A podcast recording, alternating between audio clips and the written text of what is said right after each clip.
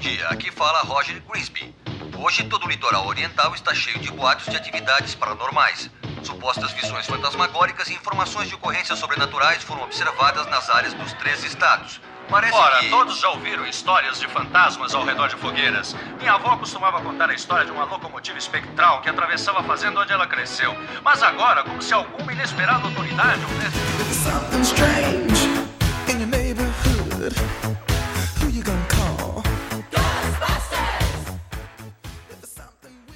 Senhoras e senhores, pertinho está de volta o nosso famoso trem parando na estação de hoje. Novamente, Sunimar aqui, Contato das Abóboras, né, gente? Tem que até colocar isso no bordão depois. Sempre muito bem acompanhado pelos meus grandes amigos aqui, senhora André e senhora Renata. Como vocês estão, meus caros? Vou bem, graças a Deus. Já ia falar assim, senhorita, mas eu casei, né? Não, aí pega pesado, né? Aí acho que o maridão não vai gostar, não. Não, eu sou senhora. Podia ter casado com 18 anos, seria uma senhora. Seria. Tem jeito não. Então, é a vida, né? Mas eu sou uma Você senhora já muito dos feliz. obrigada. 35, Rê. Parte. nariz, você me respeita, rapaz. Porque pela minha idade, pela idade, poderia ser senhorita. Mas como eu sou casado, sou senhor, tá? Me respeita, galera. Eu não. então, aqui é Renata. Às vezes, dou umas esquecidinhas das coisas. Como diz a Luana, a Lulu, é, minha memória é seletiva. André também fala isso, mas não é não. Não escolho o que eu vou esquecer, o que que eu vou lembrar, não. Mas às vezes acontece, né? Mas estou aqui, direto da RMBH. E aí, amor? Você é o André? Nossa, ele já tá pegando meu bordão aí já, né? Boa, boa, não. Não, é Eu uma do Meu pergunta. bordão, né? Beleza. não, é uma pergunta. Aí você aí você pode jogar o seu bordão agora, entendeu? É uma pergunta pra você jogar seu bordão. E aí, galera, eu sou o André, você não é? aqui no Pertinho Podcast. A coisa só tá começando aqui. E eu tenho uma coisa muito séria pra falar. Eu quero minha bateria de 10 mil anos de carga, que foi inventada na década de 80, mas não foi é, trazida ou importada para o Brasil, né? Tá de sacanagem, né? O pessoal aí, os caça-fantasmas, me ajuda aí. Então vamos que vamos, que esse episódio do Pertinho só tá começando. Taca a vinheta. Pau. Achei que a Renata ia cantarolar a vinheta que a gente não tem ainda. Não, mas nós temos. Até hoje não aprendeu isso, gente. Mas essa aí é do do Inspetor Bugiganga. Mas eu gosto dessa. Não, Ghostbusters. Tan, tan. É, ué. Eu acho que ela tá na ligação errada, gente. Não, Ô, é porque eu gosto. Não, eu gosto do espetor Bugigang e foi a que veio na memória primeiro. Por isso que eu cantei ela. E eu sei que uma coisa não tem nada a ver com a outra. Se a Renata lembrou de alguma coisa, gente, é importante aceitar, né? Respeita a memória dela. I ain't afraid of no ghosts.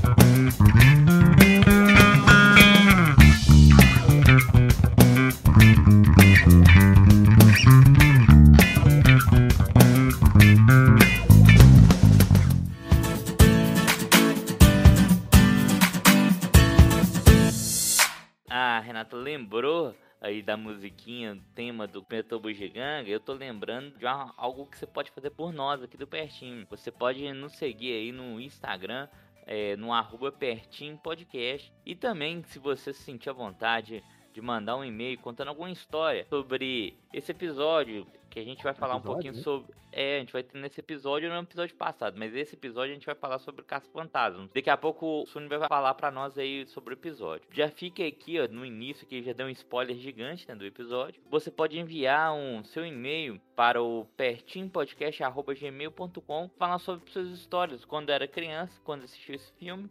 Ou de agora, recente, sobre alguma experiência que você teve com os caças fantasmas. Ou também, se você quiser falar sobre algum episódio que a gente já trouxe aqui por pertinho que você gostou ou que você teve uma experiência engraçada, seja com pertinho, seja com o tema do episódio. Então vamos pro episódio que a coisa só tá melhorando. Vamos lá. Você já falou da nossa parte de rede social, né? Aproveitando já o gancho do spoiler aí, como a gente fala de um- umas coisas meio nostálgicas, que é melhor a gente falar que a coisa nostálgica do que antiga, né? Pega melhor.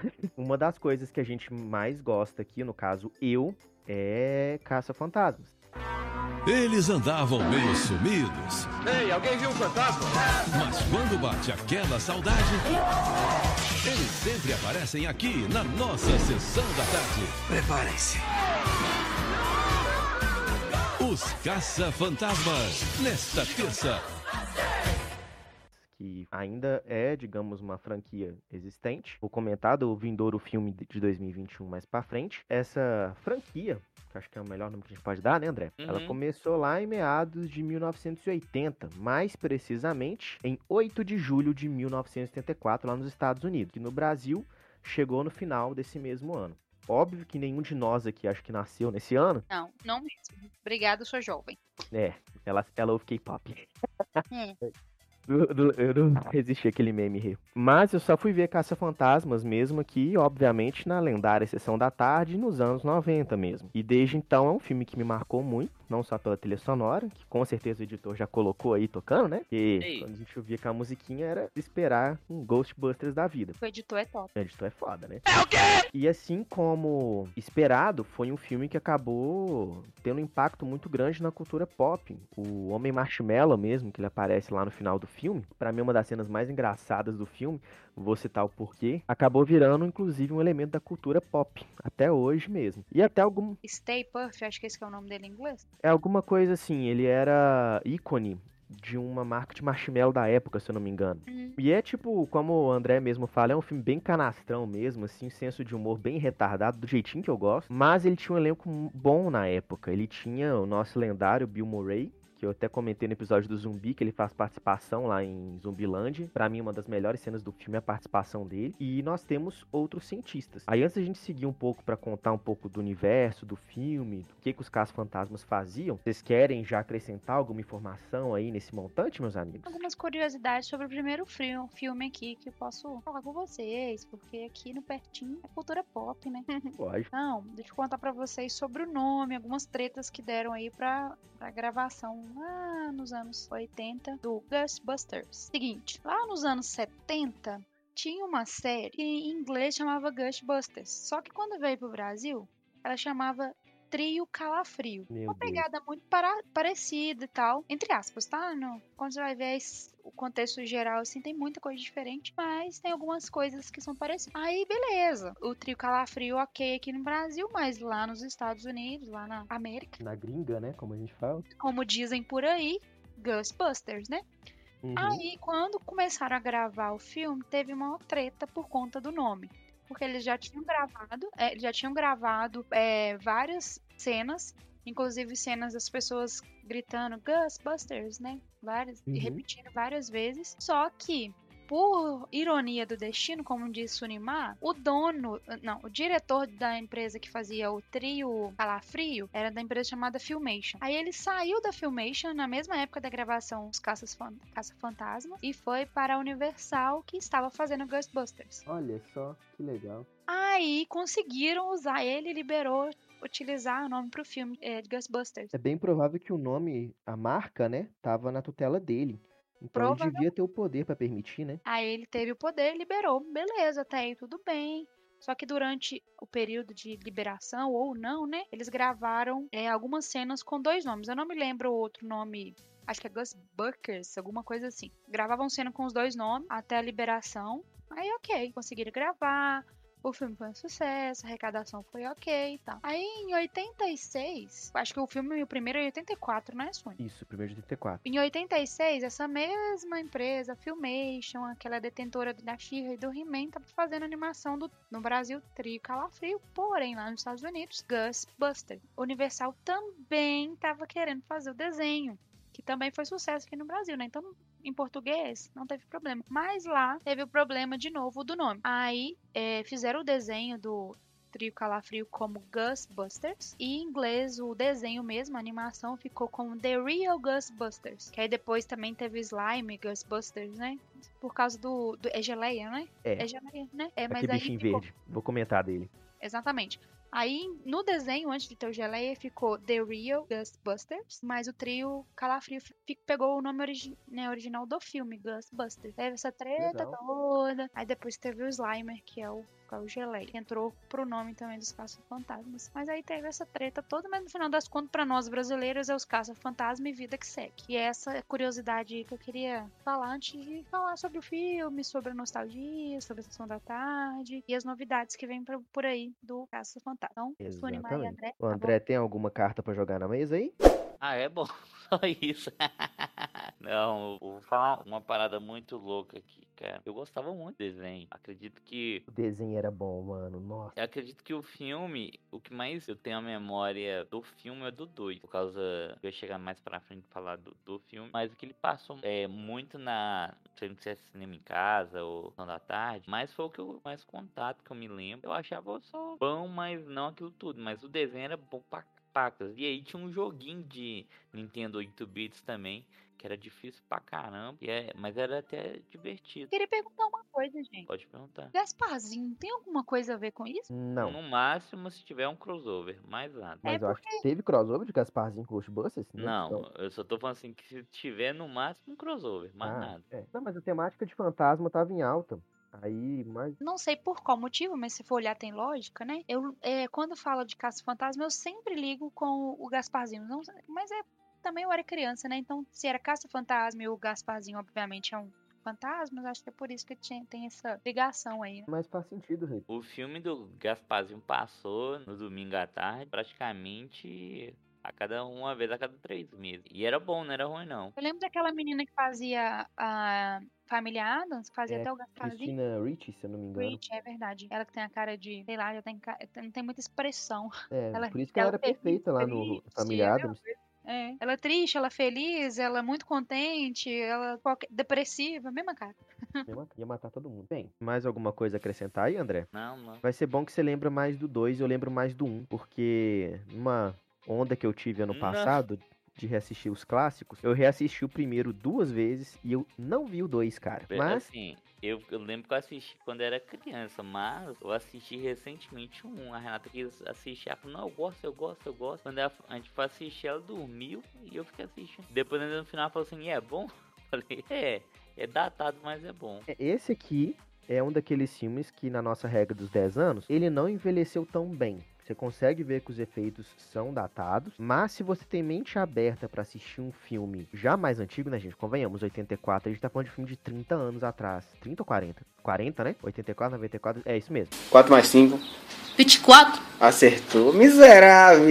40 anos atrás, então, óbvio, que não vai ser um primor igual se assistir, por exemplo, Matrix. Matrix, o primeiro, a gente sabe que envelheceu muito bem, né, André? Nós somos fãs, a propósito. Tem uma parada que eu tava ouvindo essa semana sobre o Mandaloriano, o seriado de Star Wars que tá passando na Disney Plus, que é primoroso. E o- alguns críticos falaram que consideram os três filmes de Star Wars os últimos três filmes do J.J. Abrams com a companhia lá, a parte lá que tá junto com ele. E você pega o Mandaloriano. A série ela é gravada tipo dentro de um estúdio com tela verde e muita coisa é feita por computador. Então a série ficou muito barata e no tempo de pandemia eles conseguindo gravar ela. Ela ficou muito mais fácil Mesmo, fazer. é muito chroma key que eles usam assim, né? Mas também ah, não tem nem, daria nem como sair, porque a temática. Fácil, né? Fica fácil gravar na tela verde. E fica caro você fazer, tipo, um- levar o, o, o cara pra um lugar de selva, levar pra um lugar de deserto, as Lugar locações ficarem. É, as locações ficariam muito é, caras, né? Então acaba que a pessoa vai é, recorrer a isso. Mas tem um erro ou outro e tal, mas é o que o pessoal fala. Esses críticos falaram que é o seguinte. Que quando é, a história é tão boa, você não fica observando detalhes técnicos tão assim a fundo. Agora, quando a coisa é ruim, você fica assim, nossa, lá, tá faltando um pé no cara ali. Ou o outro cara lá, tá com um capacete virado. Não, o outro tá pegando. é, pegando a arma ao contrário. Você fica caçando ali algumas coisas porque você tá tão desmotivado com o você tá consumindo, é que você fica com essas ideias meio malucas. E mais o Caso Fantasma, eu acho que tem algumas coisas no primeiro filme que é cansativo, mas dá pra ver. A história realmente é uma história bem é, água com açúcar, dá pra ir, não é nada original não, mas a proposta do filme desde o início era ser isso. Então, já vai entrando pra assistir o filme, não esperando muita coisa. Você só vai pra se divertir. Esse tipo de filme, ele vai envelhecer. Mas esse era o objetivo dele, era divertir. Então, ele vai envelhecer mal pra uns e pra outros não, tá tudo bem, tá legal. A gente tá aqui só pra se divertir, entendeu? Mas o que eu acredito que o maior impacto de Caça Fantasmas é na cultura pop mesmo. Fantasia, ser lembrado é, pelos equipamentos tecnológicos que trazia, pelo carro. Então acaba que eles é, impactaram muito na cultura pop até, e até hoje impacta. Que daqui a pouco o Sony vai falar do novo, vai sair que eu posso estar quebrando a cara, mas eu acho que vai ser bom pra caramba. Então, eu tô junto do André no hype, viu? Porque eles começaram a resgatar algo que não resgatava desde o 2. Então eu acho que vai dar bem bom esse negócio aí. Mas vamos lá, vamos, vamos seguindo aqui pro primeiro filme que o Sony, como ele lembra bastante, assistiu duas vezes o primeiro filme Pois é. recentemente, então acho que ele vai falar alguma coisinha. Igual o André falou, é um filme focado na diversão. Ao meu ver, a franquia tem esse objetivo, né? Mas o primeiro era pra ser isso mesmo. Tinha lá o Bill Murray, que eu sou fã do Bill Murray, porque eu já li muita coisa do que ele faz fora dos filmes. Ele é um cara extremamente zoeiro, André. Não sei se você já leu sobre ele. Não. Ô, você não tem noção do que esse cara faz na vida real, não? Ele é o cara que ele aparece assim num restaurante, ele chega na sua mesa assim, rouba um pedaço da sua comida e fala: ninguém vai acreditar em você. E sai correndo. Uhum. Aí você vai postar no Instagram e falar: Bill Murray roubou minha batata frita. Cara, quem que vai acreditar em você? Ninguém. Depois É. você pesquisa aí as zoeiras do Bill Murray, cara. Mas ele é doido. E o papel dele no filme já era doido também. Ele era tipo um psicólogo meio doido assim, voltado pro sobrenatural, que é o te o, o digamos, o arquétipo, né, é, o tema que a franquia aborda. E aí ele participava de uma pesquisa, o personagem dele chama Peter Venkman no filme, o do Bill Murray, e tinha outros dois atores que eu aqui, Atores- Tony. Oi? Lembrei de uma coisa que o termo usado é parapsicólogo. Para psicólogos, isso mesmo. Mas o,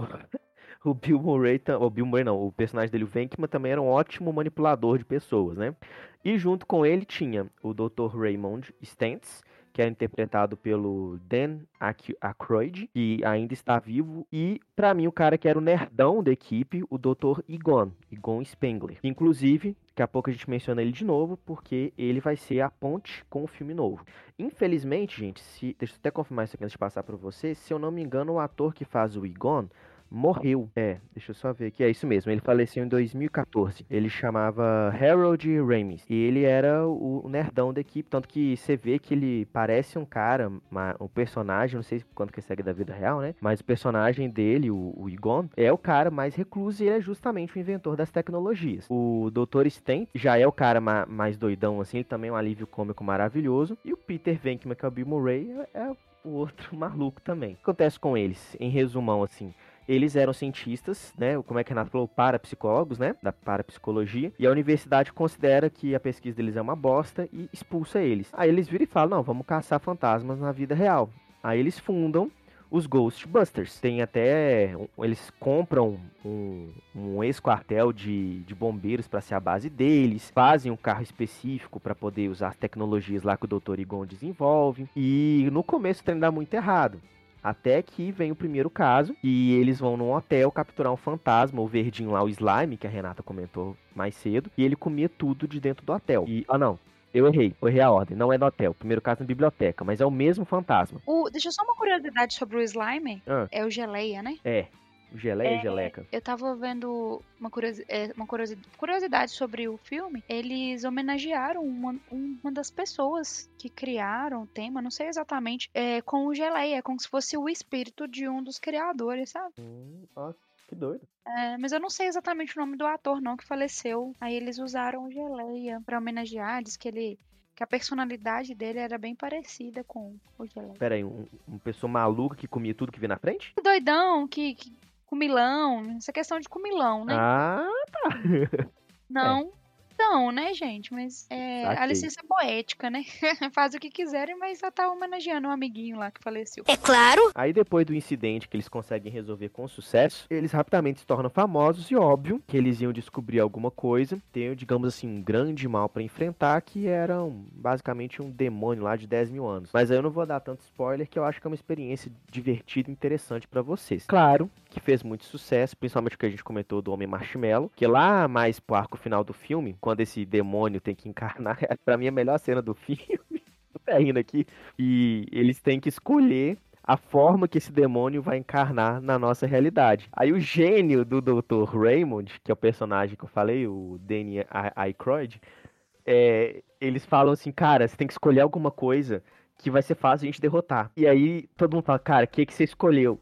Aí ele fala, um homem marshmallow. Aí você vê um homem marshmallow de 50 metros andando na cidade, velho. É muito bom essa cena. A cara que ele faz quando ele faz a escolha do, do bicho é muito engraçado. Mas. Tony. Ah, Como é que chama mesmo os, os caça-fantasma? O nome do- dos, do- dos, dos atores? Não. Dos personagens. os personagens é Peter Venkman, Raymond Stantz e Egon Spengler. Ah, tá. Era o trio Esse, principal.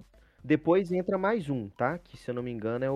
o- não tô lembrando. a é ele mesmo. Aí depois entra o Winston Zedmore, que é o quarto integrante. Que vai até o final do filme com eles. entendi. Sobre o Geleia. É, no ano de 82, o, Hum. é, ia ser outro ator, que, outro ator que faria o Sp- Spengler, né? O É, o Egon. Isso. É, aí ele faleceu com 33 anos no ano 82. Ele chamava Belu- Belush, o sobrenome dele. Ah, por isso que eles contrataram o Harold, o Harold Ramis, então. Legal. É o Geleia pra homenagear esse ator que faleceu muito jovem é, de overdose. Nossa, que pai. Não, homenagem legal, porque realmente é o primeiro caso e é o que alavanca a carreira deles na história do filme. Interessante. E antes da gente já adiantar aí, só pra frisar, a gente tem que falar um pouquinho das tecnologias que eles usavam, né? Inventadas pelo lendário Egon. Tinha lá um sensorzinho que ficava piscando quando sentia energia de ectoplasma dos fantasmas, né? O, aquela armadilha que colocava no chão e apertava um botão pra ela abrir e capturar o fantasma. E claro, gente, a maquininha dos raios atômicos, né? Que eles sempre falavam, não cruze os raios, senão, cabum, né? Morria todo mundo. Mas pra mim, o que mais é icônico deles é o carro deles, que é um Cadillac. E, gente, vocês não acreditam nisso, descobri isso dando uma lida esses dias. A versão do Cadillac que eles usam é um Cadillac Miller Meteor de 1959. Só que, na verdade, a versão que eles usaram é esse Cadillac versão ambulância. Eles pegaram uma versão ambulância desse Cadillac e modificaram pro filme. Traduzindo, é a versão perua. É, exatamente. O que aqui no Brasil a gente conhece como a versão perua. Isso Ele mesmo. parece carro de, de funerária. É, mas os Também. carros de funerária seguem essa variante de perua também, Rei. Só que eles esticam mais pra poder caber o caixão lá dentro, né? Misericórdia. O quê? Como? Mas aqui era um Cadillac. Gente, era épico, né? Lá na hora do filme, esse carro saindo na rua, tocando sirene, a musiquinha tocando ao fundo. É um negócio que marcou gerações, né? E óbvio, como tudo que faz sucesso, Hollywood sempre quer mais. E aí, cinco anos depois, em 89, vem o Ghostbusters 2, que o André pode comentar um pouco aí pra gente jogar mais lenha na fogueira. Não, não, não, peraí, peraí, peraí, peraí. Voltando um aí, essa- a gente não fala muito de uma O quê? atriz que é muito Ah, legal. é, eu esqueci de mencionar. E o par romântico do Peter Venkman é justamente a lendária Sig... Ai, gente, sem- eu sempre esqueço como é que pronuncia o nome dela. Eu falo Sigourney, mas não é Sigourney. My equipe play very nice. The first time uh, Iraq and the and the Saudi Africa play same, but the second time I have control the match. É Sigourney Weaver, que a gente lembra dela como a mulher do Alien, né? A lendária... Como é que era o nome dela no Alien? E Ripley. Ah, a lendária... É, a Ripley, ou Ripley em inglês, depende de como você assistir. E essa atriz, eu sou fãzaço dela, e pra mim o papel dela no filme é muito bom, mesmo no segundo. Ela é bem legal no, no, no filme, mas com a- um- uma vertente dela que é diferente, porque ela vinha de um um filme que era o Alien, que é do Ripley Scott, né? Que, Isso mesmo. que é muito bom, o oitavo passageiro, o primeirão ali mesmo. primeirão é muito bom, cara. Cara, é sensacional. Foi gravado em 79, né? E Uhum. em 84 era o primeiro Caça Fantasma. Só que no filme, ela do Alien, ela é tipo um, quase uma, uma soldado, é, Exatamente. é uma coisa assim, não tão sex symbol. Já nesse, no Caça Fantasma, eles sensualizaram ela com força mesmo.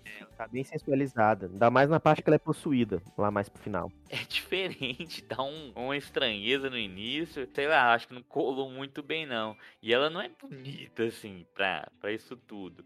Mas deu pra se divertir com ela no, no filme. E você vê que o Bill Murray, ele tá doido pra pegar ela também. Ele é né? Ele é o cara que vê mulher, rabo de saia, quero. E, e tem outra mulher nesse filme, no primeiro Caso Fantasma, que A secretária, né? a secretária, que ela não serve pra nada. Ela é velho. maravilhosa. Mas é legal, velho.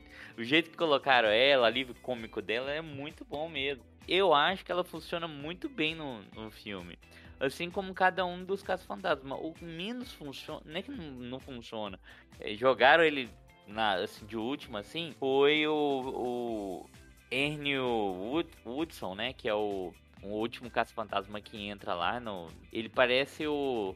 Ele que virou o chofé da coisa, ele só dirigia mesmo o carro e tal. Participativamente, no arco É, final. bem pouco, mas é, comparado aos três, ele, como entrou por último, né? Uhum. Porque eu sempre acho mais deslocado da coisa mesmo, era ele. Eu acho que só colocar ele no final, assim. E pra aquela ideia que filmes e séries tem, que tem que ter o gordinho, o magrinho, o branco, o preto, o asiático. Sempre tem que ter esse personagem. Não tô falando que ele seja ruim, mas é, você pode perceber, qualquer série, coisa, você vai ter essas mesmas coisas. O cara baixo, o cara alto, a.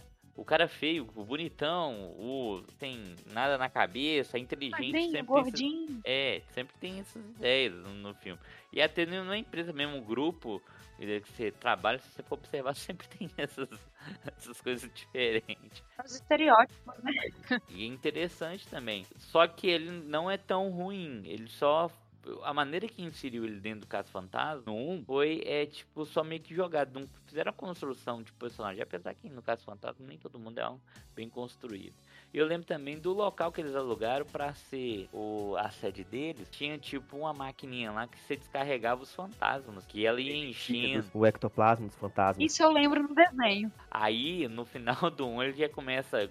Tá tendo muito fantasma na cidade, aí aquele negócio começa a encher, aí começa. Vai, vai dar uma pane do Jiraiya lá que é legal pra caramba. E aí, se eu falar, vou acabar com o final do filme pra vocês. Não, aí já, se falando disso, eu já lembrei do Dustin de Stranger Things. Quando ele se veste de caça-fantasma. Não, não só ele, como toda a, a equipe, né? Verdade, não é só ele, não. Mas é como, por, por causa dele ser meu, meu personagem. Ele é meu personagem favorito, o Dustin. Aí acaba que eu só lembrei dele, mas o Mike também se veste, o Will. Todos Eu não lembro quatro. se o Lucas. Não, o Lucas também vem. É, o Lucas também se veste de. de Porque Ghostbusters. era o primeiro Halloween deles, depois do, da primeira temporada é, do Stranger Things. Aí, na segunda, era o primeiro que o Will voltou. Ainda tá aquele clima meio estranho. Só que, com o passar do tempo, é cultural que à noite do Halloween as, as crianças se fantasiam das coisas de Halloween mesmo. Só que nesse dia eles fantasiaram para ir na escola, que eh, no ano anterior todo mundo fantasiava. Só que só foram eles. E aí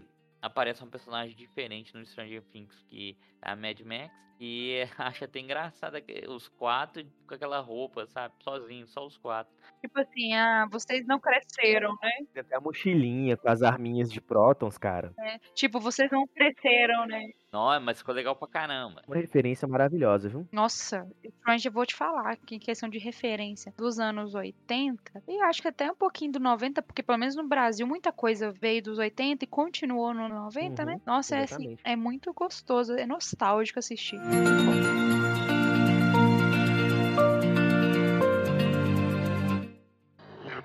Muita atenção agora. Preparar? Atirar!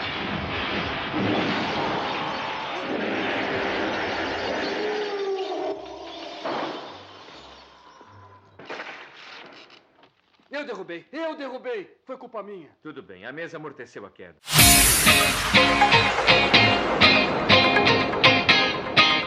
Aqui, o, o segundo é bem galhofa. Esse é o mais galhofa de todos. Esse é galhofa pra caralho. A começar do, do antagonista, né? É o, o- quer dizer, o vilão lá. Nossa, ele Vem do quadro, né? é um.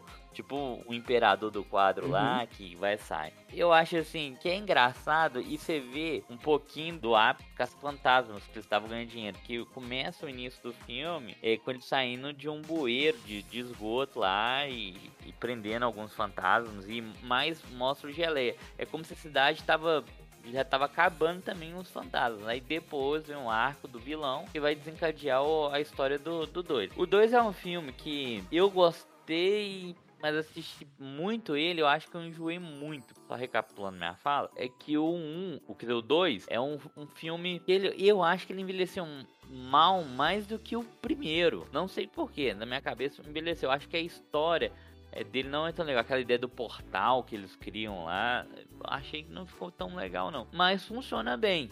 O que não funciona pra mim é o que vem depois disso. Aí a, a merda acontece de uma maneira horrível, horrível. O filme ou ainda desse? Os filmes que vieram depois, até que pegar que até metade da década de 90, que foram produzidos sobre Caça Fantasma, ficou bom pra caramba. Desenhos, 90, é, jogos, então, os desenhos, os jogos, é, alguma referência, um easter egg em algum outro filme que fala sobre Caça Fantasma. Agora, o que vem depois disso é bomba, gente. É só. é só, é só tiro porrada e bomba da pior qualidade. Aí eu posso jogar um pouquinho de gasolina no fogo aqui, se vocês quiserem. Pode, não. Já, a gente não precisa voltar nem no segundo, não.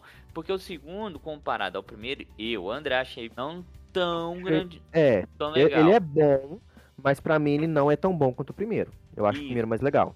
É, aí o que que rolou? Foi um hiato bem grande, né? De 89, aí teve os desenhos nos, nos anos 90, que é muito bom. Eu acho que em meados de 2013, 2014, teve um jogo, sei se você jogou, André, que ele recriava os atos do primeiro e do segundo filme. E a jogabilidade não, não é muito boa. Eu cheguei a ver. É, ele, eu acho que saiu pra PlayStation 3, uma coisa Isso. tipo. Eu até tenho vontade de caçar ele depois para jogar, porque eu vi vídeos assim, é um jogo bastante interessante. E aí, igual eu falei, gente, o cara que fazia o Dr. Egon Spengler, que era o Harold Ramis, ele morreu em 2014. Então não tinha como colocar o elenco todo junto. Aí alguém teve a brilhante ideia, aí eu já não sei se entra uma um certo ideologias políticas e não vou entrar nessa vertente aqui, mas tiveram aí uma ideia de fazer uma espécie de remake somente com mulheres. Então trocaram o quarteto de quatro homens para colocar quatro mulheres. Na ideia parece legal, Sim, mas você tinha basicamente um espelho dos personagens originais. Só que qual que foi o problema? Os atores homens que a gente conheceu, que interpretaram respectivamente o Peter, o Raymond, o Egon e o Winston, eram atores bons pra época. O André concorda com isso. Eu já falei que eu sou fã de carteirinha do Bill Murray. E o Dan Aykroyd, vocês mesmo lembram dele, que esse cara já fez uma porrada de filme que a gente conhece aí dos anos 90. Depois até posso passar a filmografia do cara aqui que vocês vão pirar. Só que qual que é o problema? Eles pegaram quatro atrizes que praticamente ninguém conhece. A única atriz conhecida lá é a menina que fez Mike e Molly, que era uma série de comédia que zoava um pouco pessoas gordas. Só que é, ela era a única atriz boa do filme. E tipo assim, nada contra, gente, que vai ser exclusivamente a opinião do Sunimar. Me xinguem se quiserem, mas, né, cada um tem a sua própria opinião. Eu achei o filme extremamente fraco. E a gente tá falando de uma franquia que não é lá um poço de complexidade, né, André? esse filme conseguiu ser horrível, velho, na minha opinião. Porque... Eu, tenho uma teoria sobre isso tudo. Qual? Que é um contraponto sobre esse, esse filme. Tem a trilogia de é, 11 homens, um segredo, 13 homens, 12 e tal. Essa ideia aí. Não sei se você assistiu, que é com o George Clooney, Brad é, Pitt, por aí isso. vai. Aí, em 2018, então foi feito de 2001 até 2007 os três filmes. Muito bons, por sinal, viu? Aí, em 2018, eles fizeram Oito Mulheres e um Segredo. Mas esse é bom, eu assisti. Isso que eu tô querendo dizer é o seguinte, que é a mesma ideia do Caso Fantasmas que você falou, que é, a ideia, a ideia principal, o centro ali da, da parada é igual e tal, só que é com mulheres também, beleza. Nada contra fazer um núcleo principal só de mulheres, velho. Não tô sendo machista aqui, não, gente. Se a, se a atriz for boa, velho, tô lá. Só que uma coisa, eles pegaram a franquia que já é top, já que eu vou fazer um, uma parada feminina, então eu vou fazer umas coisas bem legal, vou pegar mais ou menos o centro do, da ideia, vou fazer uma pincelada artística às vezes, né? E aí só que eles pegaram atrizes muito boas pra fazer isso e até uma que Tem Sandra não é Bullock atriz. no filme, velho velho. É, Sandra Bullock e a Anne Hathaway. É, exatamente. Tem puta duas atrizes aí, velho. É, regaçando. E tem também a Rihanna, que não era atriz, que é uma cantora, né? E que ficou muito bom, por sinal. Esse aqui, ó, 2018. Aí em inglês ele chama Ocean's 8. Deixa eu só ver aqui o elenco pra gente, pra colocar pra fins de comparação. E, então, aí diferente do Caça Fantasma.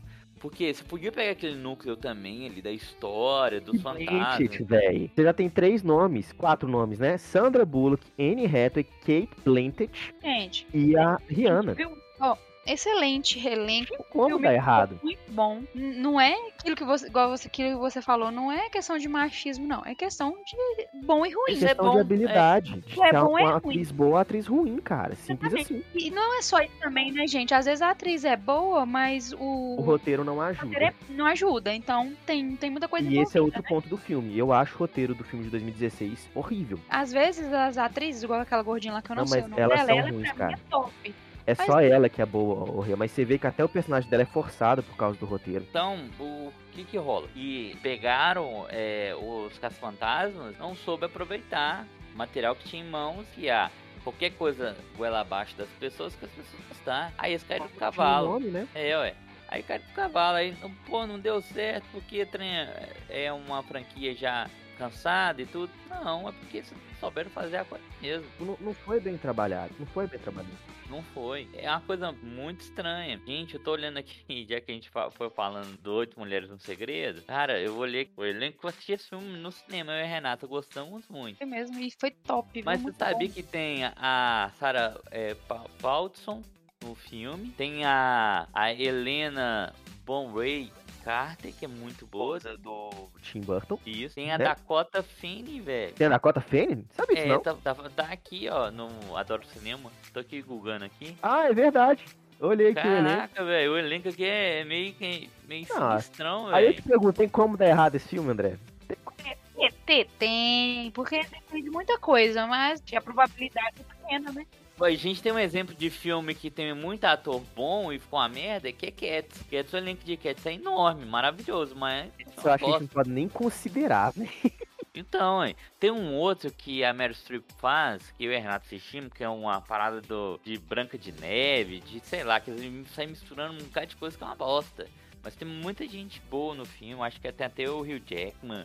O, o filme é uma bosta, é sobre conto de fadas e tal. Eu, eu nem quero nem. Mas em suma, a gente deu aqui um exemplo de que essa ideia de você fazer um núcleo só de personagens mulheres pode funcionar. Mas. Aí parece que eles aprenderam, evoluindo um pouquinho a conversa, eles parecem que aprenderam e, e vão lançar é, agora, se tudo der certo, breve, é o novo Caça-Fantasma. E agora eles aprenderam que. E é onde eu tá queria mu- chegar. Vai lá então, Sônia.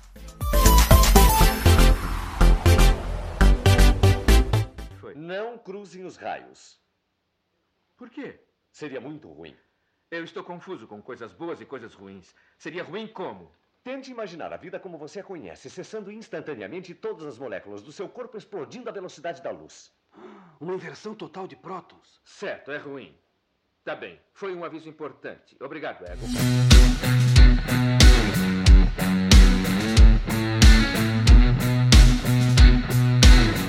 Mas enfim, é um filme bem é, simplista. O trailer que saiu recentemente nessa semana, nessa penúltima semana de outubro, foi um trailer cheio de especulação. Porque a gente não vai ter todo mundo do elenco original, porque como eu já falei, um cara morreu. Mas a gente já sabe que o. Isso já é confirmado. E o doutor. O segundo cara, que eu sempre esqueço o nome. Deixa eu até copiar. É, consultar o Google de novo. O Dan Aykroyd, que é o Dr. Raymond Stantz, ele já tá confirmado que vai fazer aparição no filme. Bill Murray não confirmou, mas eu espero que apareça, porque, né, Bill Murray. E como o Harold Ramis morreu, o Dr. Egon, né, que morreu lá em 2014, eles vão fazer uma espécie de sucessor espiritual pra ele.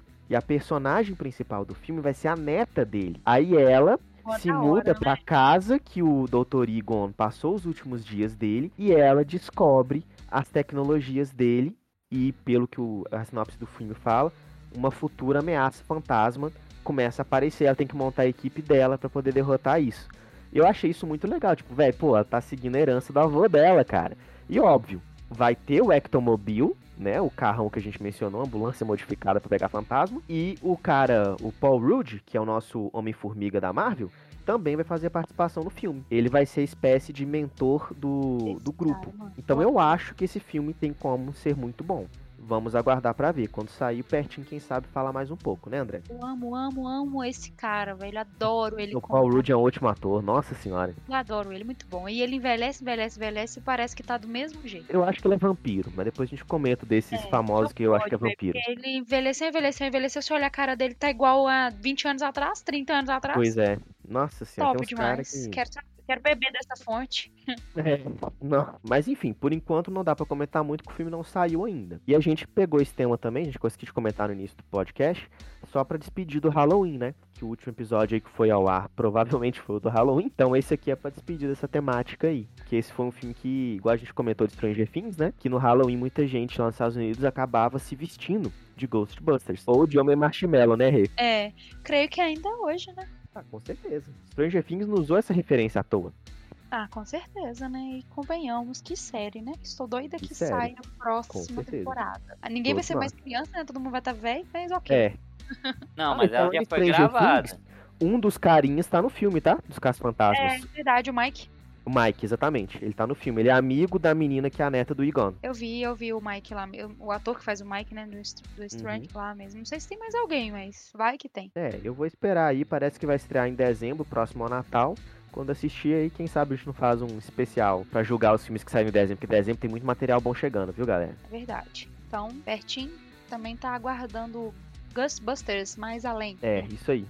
É, acho que esse é o nome mesmo, 19 né? de novembro. É 19 de novembro. Ah, é novembro? Achei que ia ser em dezembro. Não, 19 de novembro, novembro de 2021 no Canadá. Então vai chegar aqui uns poucos dias pra É, vai frente. né? chamar mais além mesmo, isso mesmo.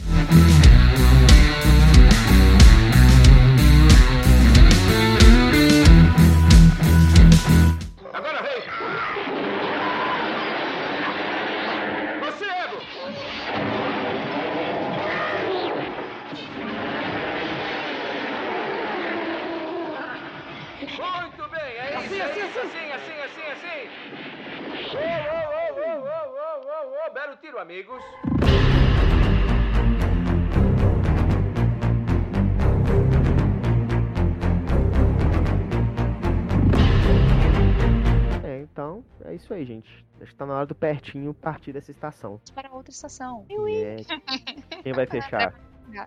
André vai me xingar porque eu falei Piuí. Renato, não pode fazer pra. Deus. Entreguei pra Deus. Amor, eu te amo. Ah, eu sei, que só amando mesmo. Então é isso, né, galera? Pertinho chegou ao final. Acompanhe a gente aí nas redes sociais, que estaremos lá de prontidão para responder, para interagir com vocês. E um beijo e tchau. E até a próxima, pessoal. Ô, gente, de novo, eles fizeram isso de novo. Eles estão fazendo sacanagem com o editor. Vai despedir do pessoal, despede de jeito aí meio chulé, gente. Mas eu tô aqui, ó. Eu sou o André, você não é? Já descobriu, né? Que a gente fecha o episódio de uma maneira legal. Se você curtiu Cas Fantasmas aí mais além, que pode ser que você escutou esse episódio depois de ter assistido o filme, manda pra nós aí uma referência do que você achou, viu? Mas é- a gente acredita que deve ser um filme muito bom. Não esqueça de marcar o Pertinho. Vai lá, quando você estiver assistindo o filme, tira uma foto, marca a gente no Instagram lá, arroba Pertinho Podcast. E vamos se divertir. A gente fica aqui, ó, com a- essa cápsula de bateria ou de energia, é, armazenando os fantasmas dos boletos que nunca são pagos aqui. E tudo vai dar certo, viu? Um abraço pra todos vocês que estão aí. Até mais. É, Gus Busters. Tchau pra vocês. Fui. Fui. De novo, editor. e cruz, cruz, cruz, tchau. Isso aí, gente. Até a próxima. Falou. Stop. Something strange in your neighborhood. Who you gonna call? Ghostbusters! If there's something